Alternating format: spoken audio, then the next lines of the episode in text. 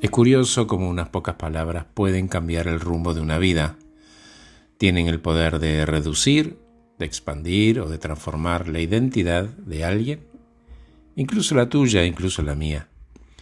Y le pregunté a una persona por qué su vida había tomado ese camino y me contó una historia. Me dijo que cuando estaba definiendo sus próximos pasos, un profesor le dijo, mm, no es fácil entrar en ese lugar y no creo que tampoco lo puedas pagar.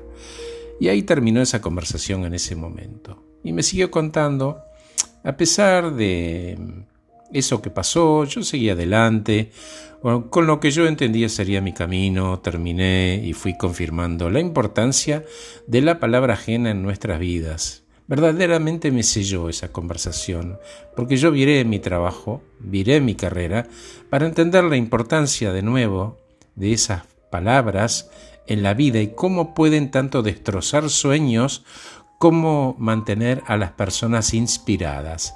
Así de poderoso es. Todos vamos forjando nuestra identidad y dentro de esa construcción está nuestro propósito. ¿No? Eso que queremos y cómo vamos a honrarlo. Y cómo el ambiente favorece, ignora o castiga los pasos de cada uno.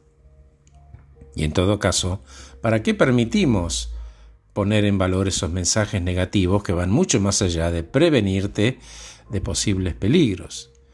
Y así como los hay negativos, los hay positivos, y qué efecto amoroso y maravilloso de expansión esos mensajes tienen. Ahora, si esa persona que entre comillas cascoteó mi idea hubiera tenido éxito, yo no hubiera seguido mi camino, me contaba pero encontrando lo positivo en lo negativo todavía hoy recuerdo esa frase y me demostró la importancia de la palabra. Él podría haber dicho, hay becas, puedo ayudarte, pero eligió otra cosa.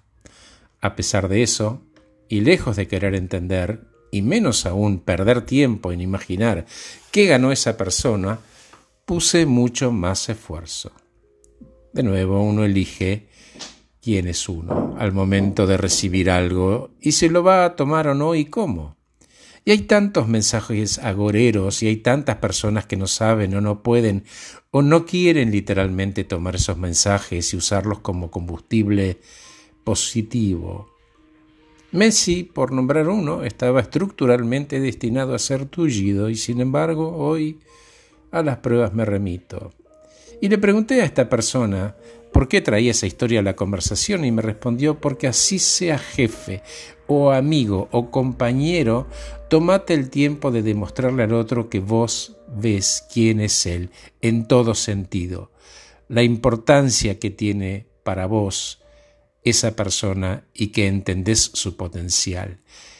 Que ese mensaje que salga por tu boca sea el combustible necesario para que ese otro siga adelante por un solo día más y después por otro, y así, sabiendo que puede hacer exactamente lo que quiere y más, y además no está solo. Gracias por escucharme, soy Horacio Velotti y acabo de regalarte este podcast.